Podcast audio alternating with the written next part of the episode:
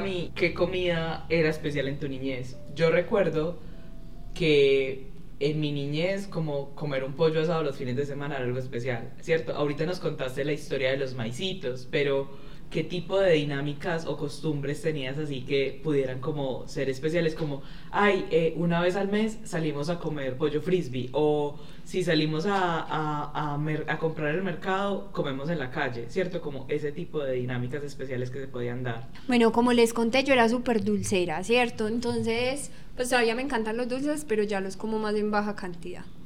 Entonces, eh, siempre, siempre que salíamos a, pues a comprar algo como a la tienda, mi abuelita me compraba un dulcecito y siempre ese dulcecito eran de esos dulces que venden de 50 que son de anís o esos dulces me recuerdan demasiado a mi abuelita o las mm, galletas de piecitos. Yo no sé si a ustedes les tocó, ¿se acuerdan? Esas galletas que tenían carita y que eran un piecito. Ay, esas galletas yo las amaba, me las compraba mi abuelita, sí, me encantaban. Entonces siempre, digamos que salíamos a la tienda, me compraba que la galleta, que el confitico, y siempre eran como esas dos.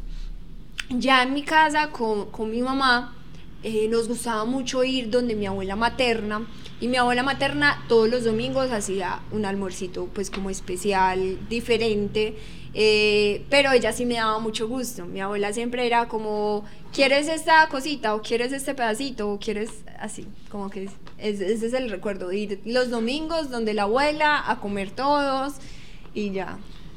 En mi familia era que cuando íbamos a mercar hay al éxito de Envigado comíamos pizza y ensalada de frutas y se acuerdan de que en el, en el éxito vendían que, tortas de pescado, no, apanadas. ¿Ustedes no. comieron de eso? Ay, no. Es que, ¿sabes que A mí casi no me gustaba el pescado cuando era pequeña. Ah, no, casi, casi no, no me gustaba para nada. Güey, yo sí, entonces eran las tortas de pescado con Milo de allá del éxito y eso era mi máximo, me encantaba. Ay, me faltó algo.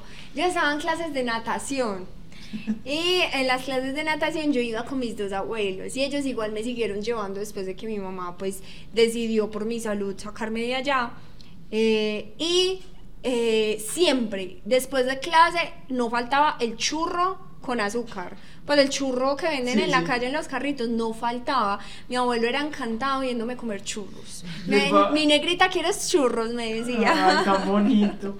Parce, les voy a contar algo que me acabo de acordar muy charro. Imaginen que yo estaba en clases de natación como a los 6, 7 años y perdí, perdí un nivel de, de, natación. perdí un nivel de natación. Yo creo que todos estuvimos en clases de natación. Pero nadie perdía los niveles.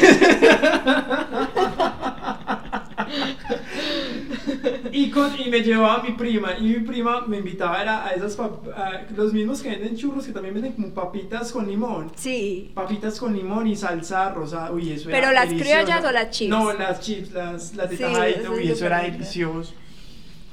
Ay, qué risa Pero es que qué estilo perdiste o yo no me acuerdo, yo no me, era como el segundo porque es que, nivel. Porque es que seis años eso es, eso es como patada libre. ¿eh?